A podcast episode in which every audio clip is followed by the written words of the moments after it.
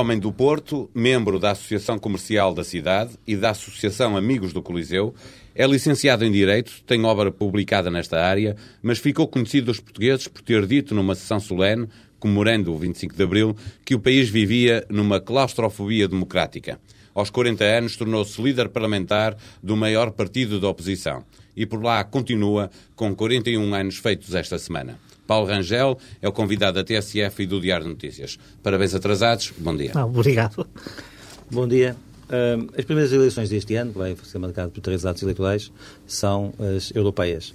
Três meses depois, o país está a decidir uh, quem vai ser o primeiro-ministro do, do, futuro ciclo. Acha que a doutora Manuela Ferreira Leite terá condições para se apresentar ao, ao eleitorado português na pele de, primeira, de candidata a primeira-ministra se tiver perdido em junho estas eleições europeias? Olha, eu não tenho dúvida nenhuma de que a doutora Manuel Ferreira Leite uh, tem todas as condições para se apresentar como Primeira-Ministra ou como candidata Qualquer que seja o resultado uh, uh, das eleições como, europeias. Como candidata a Primeira-Ministra nas eleições legislativas e qualquer que seja o resultado nas eleições europeias. Não tenho dúvidas sobre isto. Nós temos aqui um ciclo, é?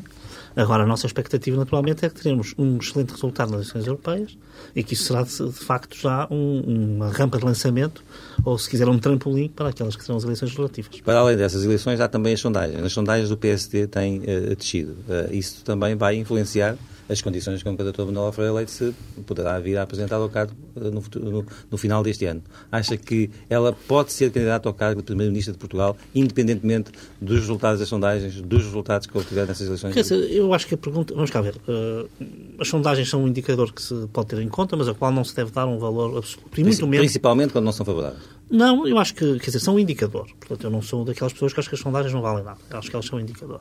Agora, eh, são apenas um indicador entre vários. E principalmente no contexto em que nós estamos, que é um contexto altamente volátil, Uh, uh, designadamente pelas razões ligadas à crise económica e financeira que vivemos, eu não daria às sondagens atuais uma, mesmo como indicador, o valor que habitualmente se lhe poderia atribuir, e mesmo assim era só um indicador.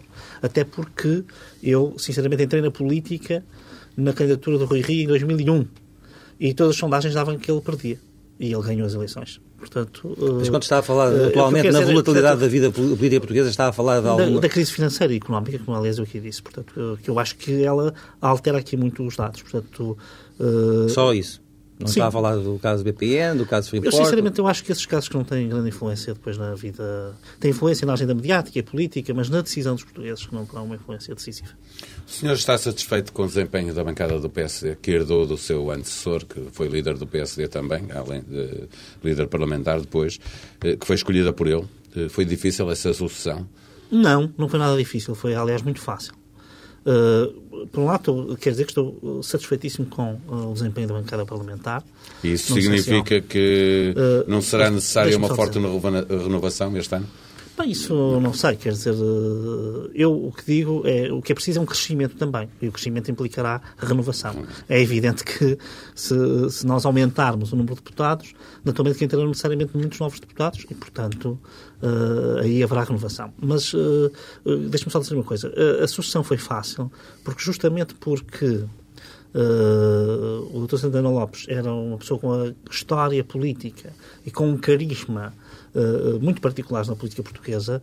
Uh, nunca poderia haver comparações entre um e outro, porque eu era, enfim, apesar de tudo, um ilustre desconhecido de alguma maneira, e, portanto, isso facilitou muito o processo de, diria eu, de adaptação, quer o meu pessoal, quer o dos deputados, ao meu estilo de liderança. Considera positivo que quem se candidata a uma Câmara fique impedido de se candidatar à Assembleia da República? Considero positivo, especialmente num contexto em que as eleições são coincidentes praticamente no tempo. Enfim, não sabemos exatamente como é são os calendários, mas mesmo que a diferença fosse de dois ou três meses... Deixe-me ser muito claro. Isso significa que Rui Rio, primeiro vice-presidente do PSD, não, não será candidato às legislativas? Repare, no PSD uh, uh, existe esta existe uma tradição autárquica muito forte e, portanto, o desempenho de um cargo autárquico ou o desempenho de um cargo como deputado na Assembleia da República não é considerado nem mais nem menos. Uh, porventura, uh, por exemplo, a presidência da Câmara do Porto é para o partido uma coisa muito mais importante do que a presença de uma pessoa com as qualificações e com os, o percurso histórico-político que tem Rui Rio no Parlamento. Portanto, julgo que faz todo sentido. O que eu julgo é que é um bom princípio aos portugueses, esse princípio de separação entre os cargos autárquicos e os cargos legislativos. E, designadamente, quando estamos a falar de eleições que ocorrem no mesmo ano, com um intervalo de tempo que será sempre reduzido. Eh, já agora, e porque falou no Porto, como português, o que é que pensa da, da candidatura de Elisa Ferreira uh, em contraponto com aquela que, se, que, que, enfim, que se espera ser de Rui Rio a, ao seu terceiro mandato? Olha, eu acho que é uma candidatura forte e, portanto, que o PSD tem que, naturalmente, uh, estar à altura dessa candidatura. Portanto, acho que é uma candidatura forte. Acho que... Mais forte que as outras que no passado o Dr. Rui Rio enfrentou? Uh, isso não quer dizer que o resultado venha a ser melhor. Porque eu também acho que o Rui Rio se afirmou na cidade ao longo do tempo sempre num crescendo. É? Também o seu estilo de liderança era muito inovador no contexto autárquico, o seu estilo de presidência, e também aí os cidadãos tiveram que se adaptar a uma nova forma de fazer política, e que eu julgo que, aliás, é uma forma que, com, eh, enfim, que, que renovou muito a maneira de olhar para as autarquias em Portugal. Uh, mas eu julgo que esta é uma, é uma aposta forte do PS, até pelo que conheço da, a doutora Elisa Ferreira, e, portanto, é uma aposta que também contribui para que o PSD uh, uh, se afinque ainda mais em apresentar uh, enfim, a sua candidatura com um projeto mais forte ainda do que... E está convencido que, que será Rui Rio o candidato? Para si não há dúvidas sobre isso? Sim, para mim não há dúvidas. Não, não, estou a ver que possa haver aí quaisquer variações. Enfim, é pelo menos o meu candidato. Voltemos então ao, ao, Parlamento e ao PSD. Uh, entendo que o facto de Dr. Manuel Ferreira Leite não ser deputada, que tem dificuldade a tarefa do PSD em fazer oposição ao engenheiro da Sócrates? Não, quer dizer, eu acho que é sempre mau uh, o líder da oposição não estar no Parlamento. Isso é sempre. Uh, é preferível estar no Parlamento a não estar, mas isso não impede de fazer uma boa oposição.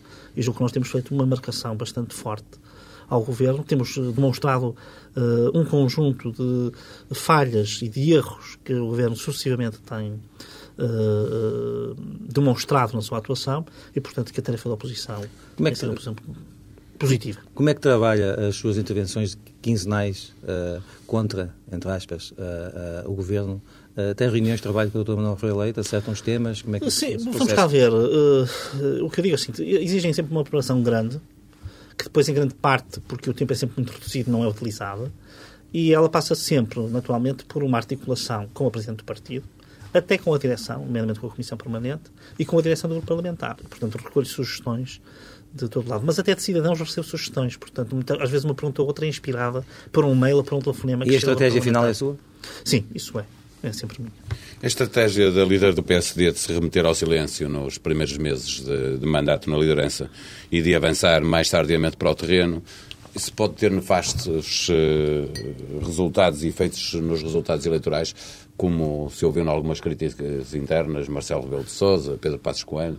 Bem, vamos cá ver. Eu não concordo com essa análise. Acho que aqui, quer dizer, de vez em quando criam-se uns uh, factos estabelecidos ou assumidos na, na, na opinião pública e nos média que eu acho que não estão corretos.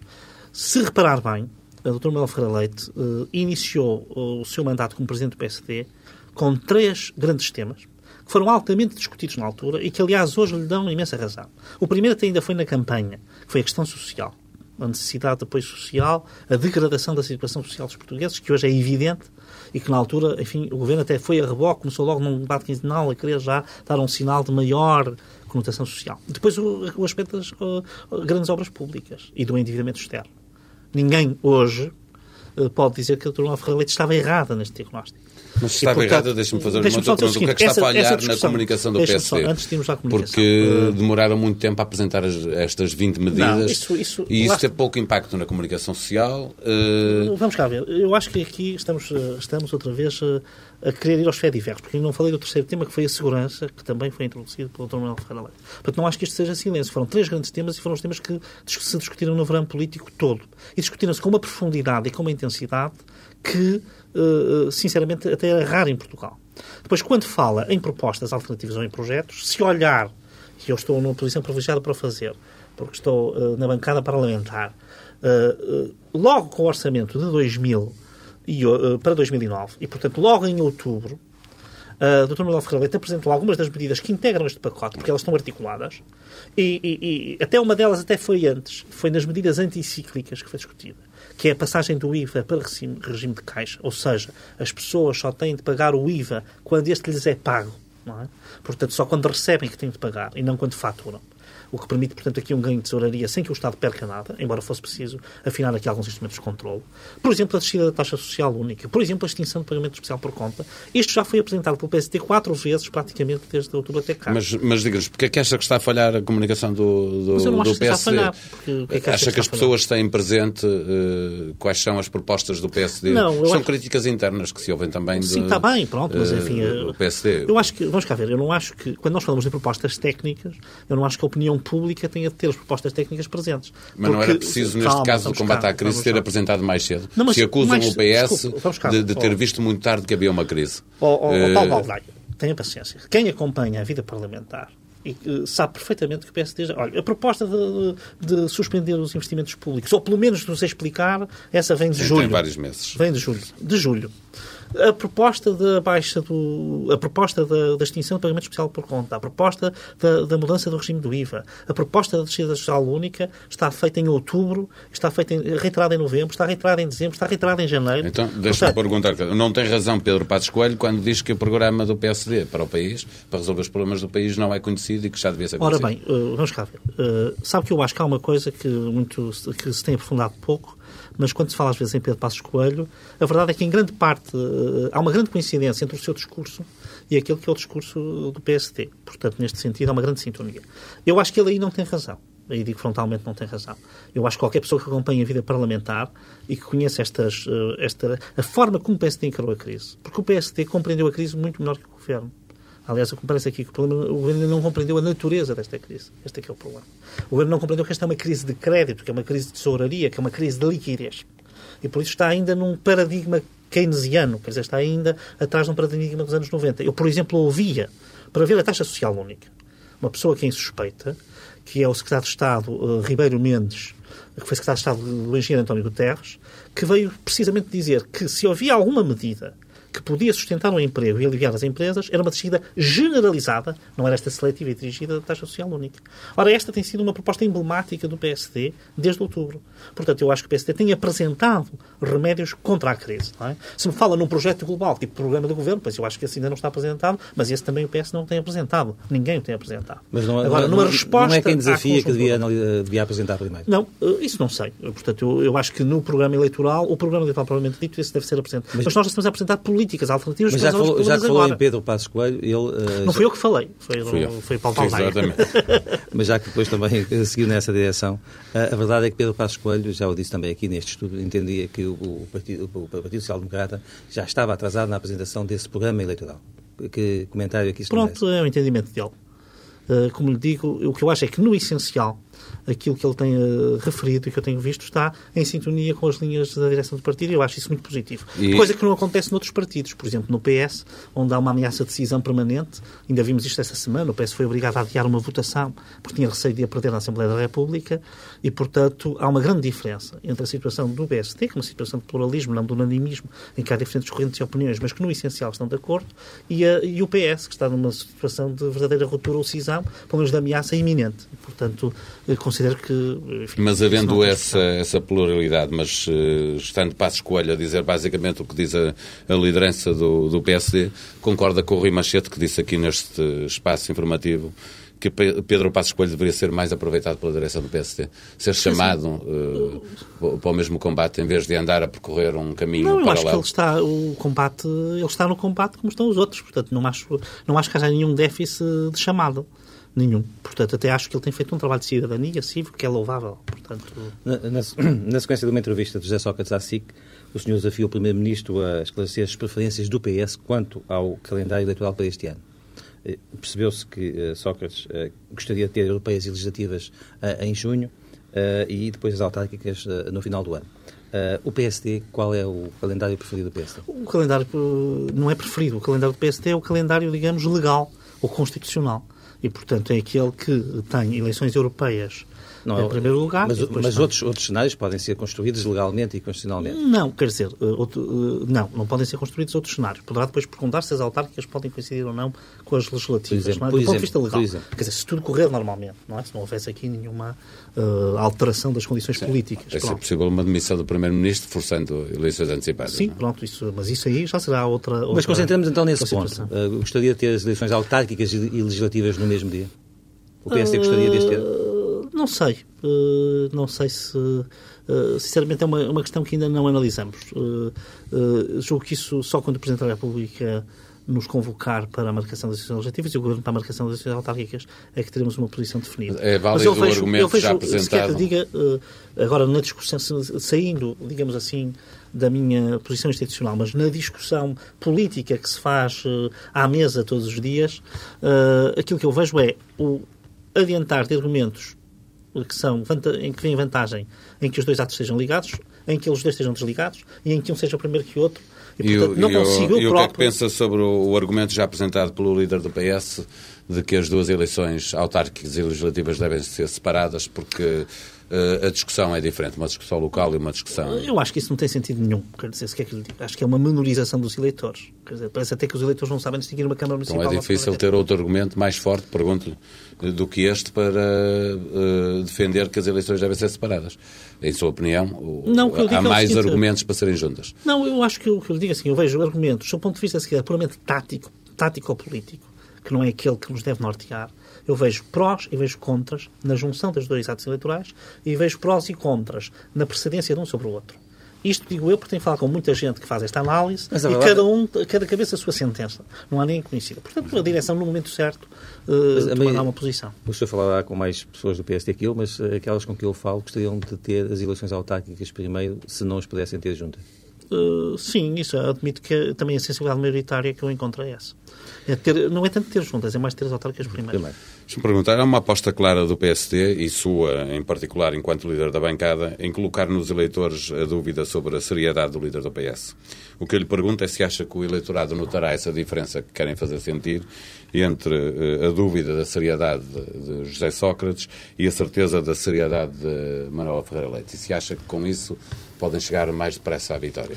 Eu não acho, se quer que lhe diga, eu não gosto muito da palavra seriedade, não é? Acho que ela aqui... Seriedade política, uh, honestidade... Sim, sim, eu talvez usasse a palavra confiável do ponto de vista político, talvez a ideia de confiável, não é? Da, da confiança política que se pode ter. Uh, e, de facto, eu acho que isso é um vetor muito importante. Numa altura de crise grave, uh, o... há duas possibilidades. Uma é aquela que o governo tem seguido, que é um otimismo completamente desfasado da realidade, e que faz com que o choque todos os dias, o, o abismo seja mais uh, uh, forte, seja mais abrupto. Acha que essa crítica que ainda é uh, justa no, no, atualmente? Ainda é justa. Repara, o Primeiro-Ministro esta semana disse que os números do desemprego eram animadores. Um Primeiro-Ministro que diz que os números do desemprego são animadores, depois do que nós assistimos em janeiro e fevereiro, é um Primeiro-Ministro que não é sequer prudente. Não é? Sim, mas o senhor no Parlamento, vou só lembrar alguns casos, o caso do relatório da OCDE, que claramente punha em causa a seriedade com que o Governo e o Primeiro-Ministro Sim, mas, isso, mas vamos cá ver. Mas, acusou de faltar à verdade no caso do pagamento das dívidas do Estado às empresas. Há um cartaz Sim. do PSD, do Pinócrates... Sim, não é do PSD, é da JSD. Da JSD. É igual, é, é a juventude... Sim, pronto, é tal confiança, repara. É, a acusação de que o PS pretendia uma alteração encapotada da lei para admitir financiamento com dinheiro vivo. Ou seja, isto, o que está uh, aqui em causa, e é o combate político, é feito destas coisas, é uh, colocar em causa... Uh, confiança e honestidade política do, não, do líder confiança, do PS. Repare, eu, eu, isto é uma coisa que eu acho que nós não podemos deixar passar em claro. Há alguém que ache normal, algum país da Europa, em que um primeiro-ministro vá uh, anunciar um relatório como sendo da OCDE, quando sabe que ele não é, em que os convites dizem que o relatório é da OCDE e ele não é da OCDE.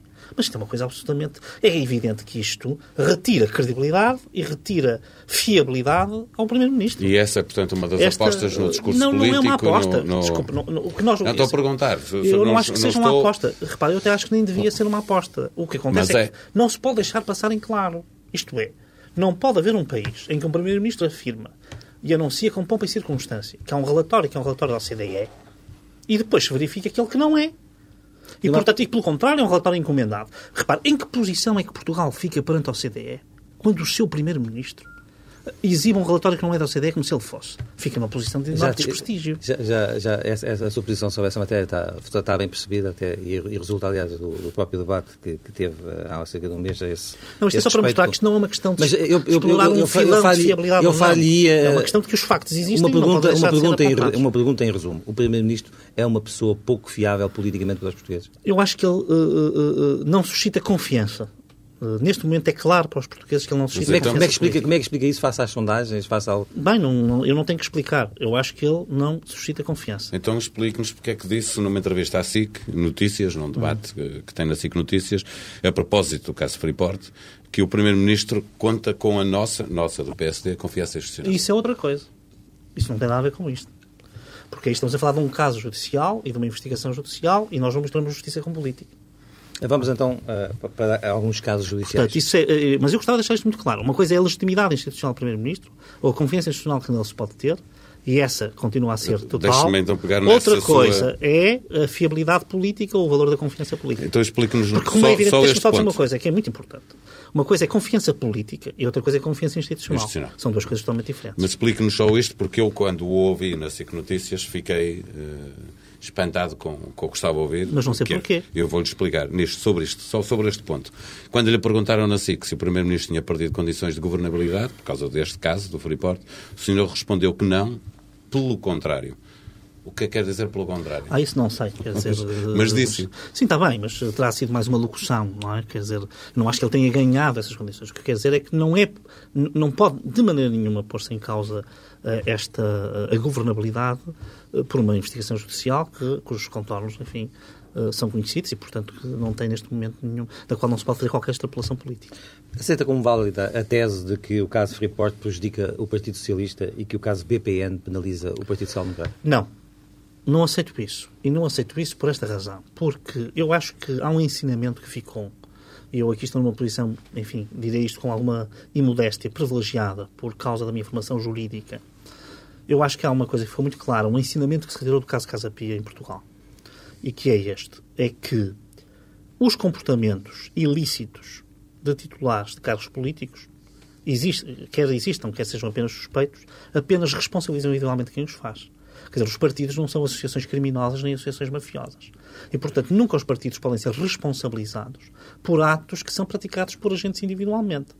Portanto, isso parece-me que não há aqui qualquer ligação e acho que será totalmente ilegítima. Seja desse caso Freeport, seja do caso do PPM, retirar ligações partidárias ou ilações partidárias. Do meu ponto de vista, isso é inaceitável. Uh, isto aqui, eu, eu- eu, uh, às vezes digo, é um pouco como no futebol, quer dizer, não é pela circunstância. Tem haver algum dirigente desportivo cometeu um ato menos correto ou até um ato ilícito, que todos os membros daquele clube de futebol estão agora afetados por isso. Isso não faz sentido nenhum. E, portanto, uh, eu acho que aqui é preciso separar muito bem as águas. Os comportamentos criminais são de responsabilidade individual. Enfim, por regra e por natureza, por definição. E, portanto, são os indivíduos que os praticam que ficam com o ónus de os ter praticado. E os eleitores eh, percebem isso? Eu acho que sim. Eu acho que sabe que os portugueses são bastante. Veja bem, nós vemos isso com muita fa- clareza. Por isso é que eu falo nos ensinamentos do caso Casa Pia. Uh, aparentemente seria o PS prejudicado com o caso Casa Pia e ganhou com maioria absoluta passado muito pouco tempo dele ter assumido o seu auge. Portanto, isto significa que os portugueses nisto, os portugueses são bastante sensatos. Sim, mas os portugueses também veem que estes, casos eh, estão a ir ao PS, ao PSD, estão a ir àquela zona que vulgarmente se designa de Bloco Central, de Centrão. Eh, acha que isto pode favorecer os partidos da- das margens, sobretudo à esquerda, Não, eu que acho a que isto desfavorece sempre a classe política em geral. Portanto, isto é que é a minha ideia. Portanto, todos os políticos em geral. Portanto, se nós já sabemos que a democracia portuguesa vive realmente com este peso de uma grande desconfiança eh, dos portugueses na sua classe política, este tipo de casos hum, eh, naturalmente só contribui para os afastar ainda mais. Portanto, creio que isto cria maior descrença, maior, eh, menor entusiasmo, menor apego pela política. E maior abstenção nas eleições. É evidente que se estes casos fossem resolvidos de forma expedita e exemplar, eu acho que eles relegitimariam o sistema político Mas não está à a espera disso. política. Não sei, enfim, eh, eh, logo veremos. O nosso passado não é brilhante nessa matéria. Deixa-me perguntar-lhe, a propósito do caso do BPN, se acha que Dias Loureiro mentiu na comissão de inquérito quando disse que desconhecia o fundo que serviu como veículo Hum. de investimento para o negócio em Rico. Não faço ideia, não tenho qualquer ideia sobre essa matéria. E acha que a sequência de episódios em que se viu envolvido o Dr. Dias Loureiro que o deveriam levar a deixar o Conselho de Estado? Eu sobre isso mantenho a posição que logo quando a questão se levantou tive. E que é, isso é uma coisa que cabe apenas ao próprio. Eu, em abstrato, diria que acho que os titulares de cargos políticos devem ter, especialmente quando esses cargos põem em causa a posição institucional de terceiros órgãos, devem ter algum desprendimento, eh, algum desapego Nesse, ca- relativamente nesse, nesse caso, é claro para si que tudo isto prejudica a imagem e a ação da Presidência da República. Não, para mim não é nada claro, porque se, se ouviu aquilo, a resposta que eu dei antes, eu já disse que os comportamentos individuais é que responsabilizam as pessoas que os têm. Sim, mas também acabou, E, também portanto, acabou de dizer que isso podia causar embaraços. Não, mas se o próprio, é o que eu acho, se o próprio acha que isso pode causar, não é? Deve ele próprio eh, ter esse E já agora, se fosse consigo, acharia que podia. podia- podia- Não vou responder essa questão. Mas o meu padrão seria esse. Portanto, se fosse comigo, o meu padrão seria o de avaliar. Quem nos ouve percebe é que o senhor se deixaria o Conselho de Estado se estivesse envolvido. Pois, enfim, a conclusão caso. é sua. É, é minha, claro. Eh, o senhor considerou a nacionalização do BPN um erro histórico. Qual era a alternativa? Deixá-lo falir? Repare, eh, aquilo que o PSD disse na altura, e foi muito claro, e aí mais uma vez o Primeiro-Ministro usou um desses truques que usa muitas vezes e que lhe retiram a tal fiabilidade política, porque veio dizer que nós tínhamos dito que éramos a favor da nacionalização. E nós eh, nunca dissemos isso. Aliás, basta ir consultar, por isso eu até pedi que se consultassem as atas.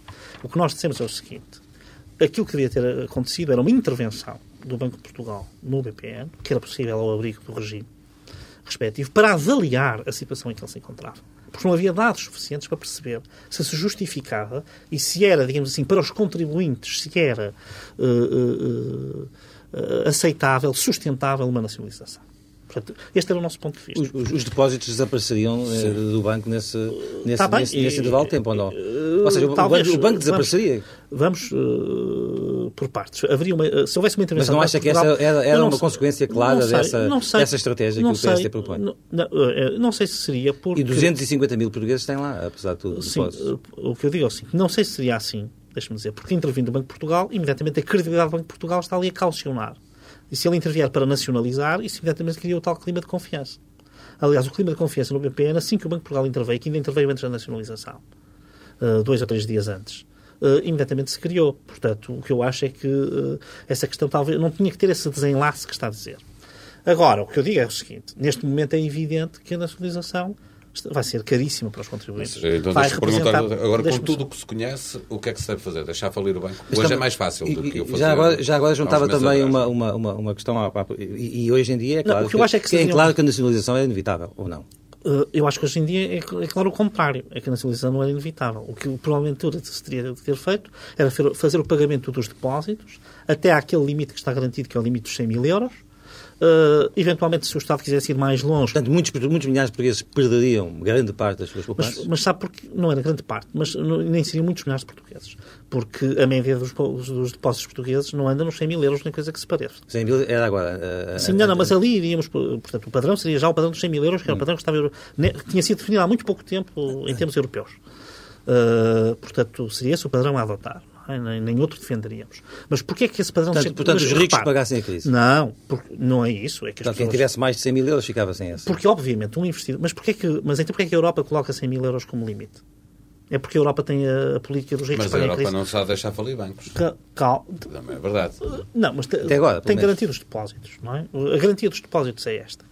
E, portanto, a garantia dos depósitos é esta porquê? Porque se entende que uma pessoa que tem poupanças superiores a 100 mil euros, repare que 100 mil euros em Portugal representa muito mais do que na Alemanha, portanto, temos que ver isso, essas pessoas já têm um conhecimento, têm a obrigação de ter um conhecimento do mercado, hum, que lhes permite atuar com uma certa prudência. E, portanto, naturalmente, não estão na mesma situação daquelas que não têm esse tipo de montantes. Essa é que é a razão. Portanto, aquilo que eu Mas é curioso, deixa-me fazer notar isso, é curioso que o PSD eh, eh, defenda essa via, portanto, de achar que eh, muitas das pessoas que tivessem lá mais, e há Não, mas eu que têm não- lá, mas lá, eu- eu nem sequer- mais depósitos superiores a 100 mil euros, deveriam perder esse Eu dinheiro. não, mas eu nem sequer disse isso, porque o que eu estou a dizer é o seguinte: esta seria uma via. Outra que seria aceitável, seria pagar, que é aquela que o governo sempre disse, seria de pagar todos os depósitos, qualquer que fosse o seu montante, e depois garantidos os depósitos, eh, enfim, eh, teriam que ser acertadas as contas. Tem outra hipótese. O que eu digo é o seguinte: se acham que 1.800 milhões de euros, que é o que neste momento tem em discussão, podem ser pagos pelos contribuintes. Mas não serão pagos do, do, Ai, não? do Paulo Rangel, não. Há ativos do BPN Sim, há e há ativos, ativos. da Sociedade Mas- de Negócios que, no fundo, pertencem ao banco. Ai, não, mas- Eh, não, eu neste- não sei quanto é que eles valem, momento, obviamente não. nenhum de nós Neste sabe quanto é que eles valem. neste não é? momento, como sabe, há uma separação Mas clara. Não, não é verdade que sejam 1.800 milhões, porque há Não, depois 1.800 de milhões descontar é... os ativos. Sim, não é? mas aqui ainda não acabou Certo, também a é contagem verdade. dos ativos, não é? Pronto. E o próprio Portanto, Primeiro-Ministro já admitiu que provavelmente uma, par- uma parte terá que ser assegurada pelos contribuintes. Pois, o próprio Primeiro-Ministro já admitiu e vai ter de admitir. E por Pois isso isto significa que ele não viu bem quanto uma decisão nacionalização. Aliás, repara aí outra, outra coisa muito gravosa, que também revela uh, a natureza deste governo, que é a sua forma de atuar, que é encavalitou, encapotou na nacionalização concreta do BPN uma lei geral das nacionalizações, ninguém percebeu bem para quê. Portanto, e isto foi uma coisa que aconteceu sistematicamente. O Governo, sempre que apresenta, por exemplo, apresenta a lei do orçamento, mete lá uma norma sobre financiamento dos partidos ninguém percebe bem porquê nem como, estava lá perdida e, e desaparecida. Uh, por exemplo, ao regular os agrupamentos complementares, uh, os agrupamentos dos centros de saúde, tem lá uma norma de fecho dos centros de saúde às 8 horas, que também está lá, é o artigo 6 está lá encapotado. Portanto, nós, uh, por isso é que eu digo que até o trabalho da oposição tem sido um trabalho muito atento, porque nós temos que olhar realmente para os diplomas com uma atenção cirúrgica. Não pode ser de outra maneira, porque o governo encapota -se sempre, tem sempre uma, uma, uma pequena Mas isso faz, parte, isso faz parte da atividade parlamentar em todos os países do mundo. Não, não faz parte da atividade parlamentar encapotar as soluções, não é? Não, encapotar não, estar atento Isso nem da parte relativa. Estar atento ao que o governo é faz. Sua, é estar atento ao que o governo faz e àquilo sim, que o governo sim, quer. Mas, mas que o governo faça de forma, eh, diria eu, dissimulada é que não é aceitável. Deixe-me só perguntar-lhe ainda a propósito do EPN, antes de passarmos para, para as eleições, qual é a solução neste momento? É deixar falir o EPN? Mas não sei. Uh, repare, neste momento nós também não temos dados, uh, enquanto oposição, sobre a situação uh, que se conhece. Até alguns dados que temos vindo a ter são mais, resultam mais da Comissão de Inquérito do que provavelmente de informação governamental sobre esta matéria. E, portanto, enfim, teremos, teríamos que ter um conhecimento privilegiado da situação que não temos.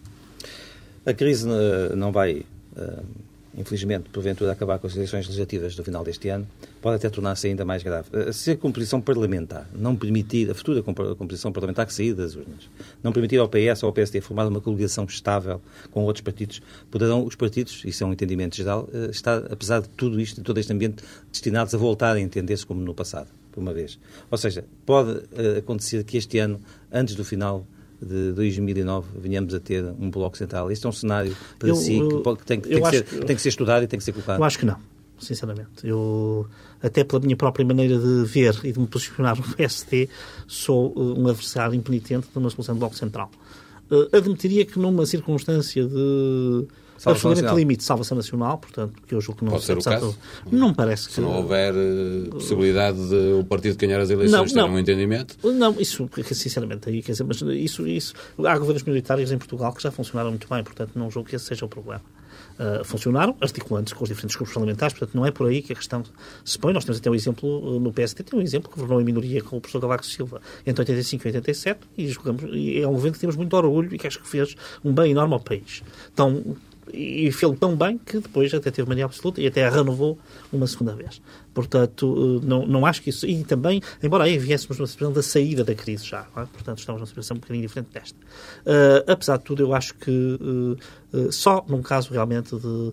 Portanto, não tem a ver com a ingovernabilidade. O facto de haver um cenário em que não haja uma maioria pré-definida, clara, eu acho que isso não justifica um Bloco Central. Logo pode justificar um Bloco Central? Pode, não, pode... pode... justificar um Bloco Central, peço desculpa. A única coisa que poderia justificar, eu acho que é uma situação absolutamente excepcional e limite, contra a qual eu, por princípio, estou, seria, mas aqui até estou a exprimir uma posição pessoal dentro do PSD, portanto não estou a exprimir uma posição institucional, estou a dizer o que é que eu penso, uh, enquanto, uh, enfim, uh, membro e apenas como militante do PSD, o que eu jogo é só numa situação excepcional, portanto, a verdadeira catástrofe nacional é que poderia haver um governo e até poderia não ser Bloco Central, poderia ser um governo quase da União, de União Nacional ou de Salvação Nacional, como queiram chamar. Se o PSD ganhar as eleições com minoria, a quem é que se deve aliar politicamente?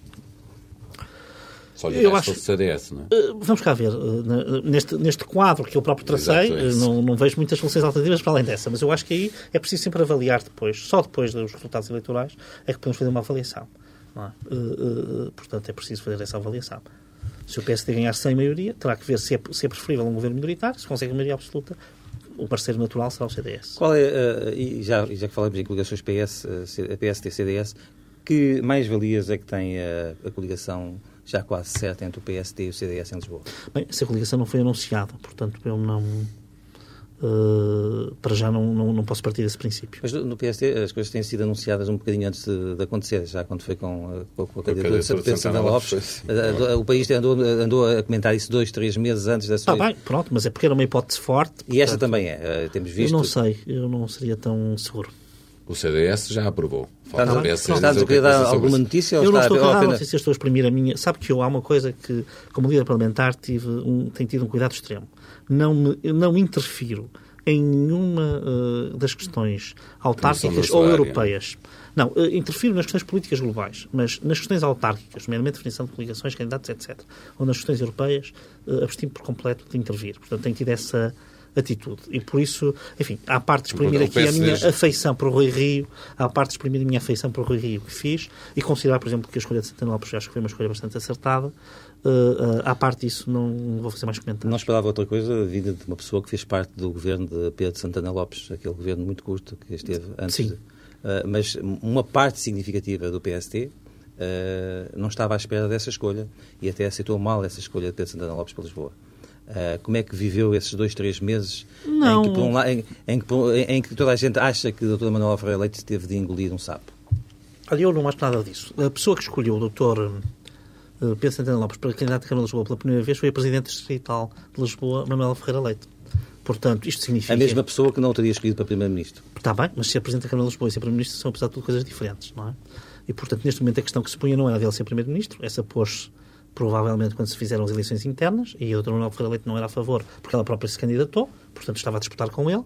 Agora, quando se trata da questão de ser Presidente da Câmara de Lisboa, em que eu acho que ele deu provas uh, muito boas, e que uh, hoje toda a gente reconhece que fez pela cidade, deu à cidade, digamos, um impulso que ela uh, claramente perdeu, e que não se vislumbra que o, o Presidente de Câmara, António Costa, por quem tenho muita estima e admiração como político, mas não se vislumbra qualquer eh, ideia de cidade, nem sequer as pequenas obras uh, foi capaz de fazer. Até agora não se viu nada, não está nada feito, a não ser este encerramento da Ribeira das Naus. No, no, no, no, programa dele, ele assumiu estes dois anos como o tempo necessário para equilibrar as, as, a economia e as finanças da, acho, da, Câmara para depois sim uh, eu acho que ele, Olha, acho que ele que uh, errou aí nessa isso são, apesar de tudo, desculpas de mau pagador, embora aqui a palavra mau pagador não seja aplicada à questão financeira. Pelo contrário, uh, enfim, agora é fácil porque agora uh, o Governo tem o programa de pagamento às autarquias e, neste momento dos 400 milhões, 100 milhões são para Lisboa, não é? Portanto, isso é evidente que é uma ajuda forte, embora totalmente justificada num contexto de crise. Agora, o que eu iria dizer é o seguinte. Por exemplo, eu vi Rui Rio, que lhes uma situação muito difícil, embora talvez não tão difícil como esta. Uh, e ajudou a Porto, capital europeia da cultura, eh, com a cidade completamente, digamos, em estado de sítio. E a sua grande preocupação no primeiro mandato, e no qual foi muito criticado, eh, para além de uma ou de outra bandeira, enfim, sobre a forma como se deve exercer eh, uma presidência de Câmara, foi tapar os buracos, acabar as obras, renovar as fachadas possíveis, restabelecer uma certa ordem na cidade, porque isso é fundamental para as pessoas. E isto é o que António Costa não foi capaz. Estes dois anos, eu compreendo que ele tivesse estes dois anos, para, não era para fazer grandes obras ou grandes desígnios, até pela situação que encontrou, mas pelo menos pôr as ruas direitas, arranjar os passeios, uh, ter os jardins em condições, isso era uma coisa que se lhe pedia. eu digo-lhe, eu sou um estrangeiro em Lisboa, e custa-me imenso ver que uma cidade com este potencial esteja no estado em que está. Mas os que... problemas de Lisboa não são dos últimos dois anos, não? Não, mas quer dizer que mas a questão é saber quem é que é capaz de os resolver. Ora, António Costa já demonstrou que não é. O senhor concorda com o Presidente da República quando critica a falta de qualidade de leis produzidas no Parlamento? Uh, eu concordo, mas... Um e assume a sua cota parte da responsabilidade, porque é todos deputados... Não, por exemplo, uh, assume e não assume, porque, uh, vamos cá ver, por exemplo, na lei do divórcio, que era aquela que ele tinha mais em, na mira, o PSD alertou para a grande É capaz de nos dizer porque é que sabe que era essa que ele tinha mais na mira? Não, porque ele logo a seguir falou nela, não é esse propósito, digo eu, julgo que deveria ser. Mas, por exemplo, uma outra que eu considero que está muito mal feita é a lei de responsabilidade do Estado. Fui, aliás, o único deputado que votou contra ela, na altura. Uh, portanto, até o PSD aprovou. E, portanto, acho que aí o Sr. Presidente da República tem razão. Mas eu acho que ele tem, uh, se esqueceu das leis do Governo. Os decretos-leis também estão muito, muito mal elaborados. Portanto, hoje a qualidade da legislação em Portugal não é a qualidade da legislação parlamentar. É a qualidade da legislação em geral é fraca. E depois a intensidade da legislação é voraz. Então este governo, como julga que muda tudo por decreto, é tudo por anúncios, julga que basta fazer uma lei e que imediatamente muda a realidade. Não é? Temos até um exemplo muito, muito, muito interessante uh, e sobre o qual ainda o PSD terá de falar, que é a lei das armas. A propósito de um dos temas que o PSD introduziu na agenda, nessa altura em que se fala de silêncio e que não foi silêncio nenhum, que foi o tema da segurança, o no dia 28 de agosto, o Sr. Ministro da Administração Interna, Dr. Rui Pereira, disse que se ia fazer uma alteração à lei das armas, que é um erro técnico absolutamente grave, como aliás se viu entretanto, que era absolutamente urgente e que iria imediatamente permitir uh, responder à onda da criminalidade com, com outra eficácia. A lei das armas ainda não está sequer aprovada. Já passaram cinco ou seis meses. Era tão fundamental. Entretanto, mexeram em 300 e tal artigos. Tem 300 e tal propostas de alteração. Portanto, isto revela esta, esta lógica do governo, que é governar, faz um anúncio, mas depois não acontece nada. Já disse mas, também, já teve a oportunidade também de dizer isso em sede de, uma, de, um debate, de um debate quinzenal. Sim, Deixa... está bem, mas não é por isso que estou interdito de o dizer aqui. Não, mas, não, mas só gostaríamos é que dissesse algo, coisas, coisas novas. E uma, uma pergunta mas estas, há algumas coisas que têm que ser repetidas. Aliás, o governo nisso é muito eficaz. Repete muitas vezes a mesma coisa, que é para as pessoas. Senão é o tal problema de comunicação, as pessoas não interiorizam. Não é? é verdade. Mas já agora, vou, mas já agora vou-lhe dar, vou dar, vou dar a oportunidade para muito sucintamente falar de um assunto também já de, do passado recente, mas que vai com certeza ser, voltar a ser notícia mais à frente, que é o Estatuto dos Açores. O PSD votou duas vezes antes de mudar, mudar de posição. Porquê é que uh, houve essa, digamos, essas, essas hesitações, chamemos assim? Não, eu não acho que são hesitações. Uh, o que eu acho foi o seguinte. Percebeu, o PSD percebeu que estava a fragilizar o Presidente da República? Não, nada disso. Não, eu acho que não tem nada a ver com isso. Uh, repara, o PSD foi sempre contra, mesmo antes de, do Presidente da República ter intervindo, as normas que estão em questão votou sempre contra na especialidade, fez propostas de alteração. Não, sempre. os dois artigos são deles. O, sim, não, sim, não, é? estamos a falar, não, eu, pois, estamos a falar apenas do 114. O 140, 140 estamos de acordo com ele. Enfim, sinceramente estamos de acordo e julgamos que aí o Presidente da República, uh, uh, eu compreendo aquilo que ele diz, mas até olhando para aquilo que é o Tribunal Constitucional não tem, não tem, uh, talvez não tenha razão. No artigo 114, que é aquele que limita os poderes do Presidente da República, nós tivemos sempre propostas de alteração. Sempre desde o início. O que nós fizemos foi o seguinte: nós achávamos que o, aquele documento era globalmente positivo, tinha realmente algumas normas. Isso toda a gente acha em Portugal, até o Presidente da República. Pronto, mas que o documento era globalmente positivo. E, portanto, que enquanto havia hipótese de, por outra via, aquilo ser solucionado, essa questão ser solucionada, nós entendemos que devíamos votar a favor. Quando verificamos, estamos na última hipótese que havia, e já não havia qualquer hipótese de solução, porque já não podia ir para o Tribunal Constitucional, já não podia. É assim que verificamos isso. Porque mas, vai, mas, vai, mas vai por ação do, do Partido Já está, já, nós já e, e, acha que uh, uh, o Tribunal Constitucional vai dar a razão ao Presidente estou... da República naqueles dois artigos? Não, não vai por parte do Presidente da República. Vai, por nós já foi para o PSD para um artigo. Nós só podemos para o artigo 114. Portanto, aí somos e esse acha que é claro? Eu acho que é claríssimo. No artigo 140 é que eu acho que é extremamente duvidoso que seja inconstitucional. Deixa-me voltar a, a, regressar, digamos, à sua gestão da, da bancada parlamentar e perguntar-lhe uh, o seguinte, uh, Duarte Lima, Miguel Relvas têm sido deputados uh, pouco, pouco ativos neste, neste seu tempo de liderança. Porquê? Não sei, quer dizer, eu, o que devo dizer é o seguinte, eu tenho melhor relação com ambos, até com Duarte Lima tenho muitas vezes conversado sobre a liderança parlamentar, como foi líder parlamentar, portanto, se ele não tem intervindo do ponto de vista mais externo, até julgo que tem a ver com razões pessoais, porque nós temos conversado muito sobre isto. Com Miguel Relvas, enfim, temos uma relação cordial, mas de facto julgo que, eh, enfim... É a oposição interna? Não é oposição interna, sinceramente. Eu não sinto... Uh, não, porque um grupo parlamentar tem sempre um grupo plural.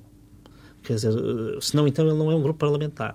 E, portanto, eu acho que não, não, sinto. Aliás, é uma pessoa que participa em todas as reuniões do grupo parlamentar. Muito, muito, Até talvez seja dos únicos deputados que participa rigorosamente em todas. Muito resumidamente, uh, o casamento homossexual tem sido uma questão que tem dado muito uh, uh, na atualidade, até por força agora do Congresso do PS e, hum. de, e das palavras de José Sócrates. O que é que pensa desse, desse tema? Olha, o que eu penso, portanto, agora aqui a minha posição pessoal. o que eu penso é o seguinte: eu acho que é importante haver uma regulação das relações das uniões homossexuais mas que ela não deve ser de casamento, é o que eu penso. Portanto, penso que neste momento, no contexto em que está a sociedade portuguesa, eh, a melhor solução que nós encontraríamos, e que é a solução generalizada na Europa, e não ao contrário do que se diz, porque só há quatro ou cinco países, como se sabe, que, têm, que admitiram o casamento homossexual enquanto tal, Uh, uh, portanto, acho que a melhor solução seria esta terceira via: encontrar um instituto que desse a proteção adequada a este tipo de relações e de uniões e que uh, não fosse o casamento. Porque o casamento porque... se destina também à proteção. Não, não é isso, porque eu acho que o casamento tem para a sociedade portuguesa um simbolismo tal que nós também temos de respeitar as pré-compreensões, as mundividências das pessoas que veem no casamento um, um, têm um determinado caráter, até um caráter às vezes sagrado. E, portanto, procurando o equilíbrio entre a legítima aspiração daqueles que uh, têm uma, visam constituir uma união homossexual tutelada pelo Estado e uh, a legítima convicção daqueles que veem no casamento uma instituição milenar com determinadas características, esta terceira via seria mais equilibrada. Nem sequer é nada de, do outro mundo, porque, por exemplo, eu vejo que mesmo as associações de defesa dos direitos uh, dos homossexuais dizem, por exemplo, que agora que, que, isto deve ser gradual e a adoção agora não. Agora vamos discutir o casamento, depois a adoção. Portanto, aceitam um princípio de gradação. Eu talvez fizesse essa gradação uh, recuar um bocadinho Muito mais. Bem. Isto é, não iria já para o casamento, não é? Doutor Isso é, aliás, Rangel. devo dizer que esta posição também é comungada por muitos homossexuais, não apenas por. Portanto, não, eh, mesmo na comunidade homossexual, essa questão é uma questão discutida, não é? Portanto... Doutor Paulo Rangel, bom dia, muito obrigado por ter vindo à TSF e ao Diário Notícias.